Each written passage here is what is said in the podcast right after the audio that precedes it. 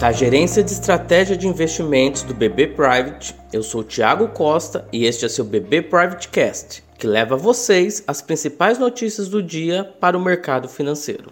Segunda-feira, 9 de novembro de 2020. Os índices futuros de Nova York e bolsas europeias operam em alta depois que o democrata Biden venceu a disputa presidencial nos Estados Unidos.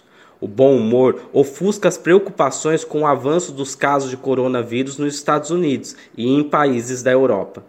Apesar de Trump não tenha reconhecido a derrota e sinalizar que pretende questionar a vitória de Biden na justiça, não atrapalha o apetite por risco. Os resultados são consistentes, apontam uma diferença importante de votos em favor de Biden e uma margem folgada no colégio eleitoral.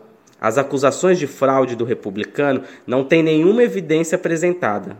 Os índices de ações se seguram bem na expectativa de que, definida a eleição, o pacote fiscal de estímulo na economia dos Estados Unidos volta a ter chances de avançar. Os contratos de petróleo operam em alta nesta manhã, enquanto o dólar perde força.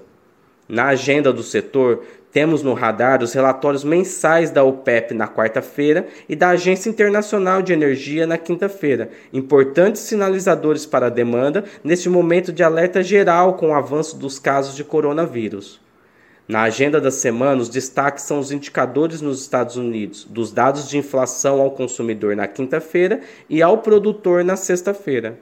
No Brasil, o otimismo do exterior deve contagiar os mercados locais, impulsionando o Ibovespa para além dos 100 mil pontos, o que deve levar o dólar a cair ante o real e ajustar o fechamento das curvas de juros. Acompanhe também nossos conteúdos pelas nossas páginas oficiais de Economia e Mercado no LinkedIn e nosso canal no YouTube com a playlist BB Private Talks.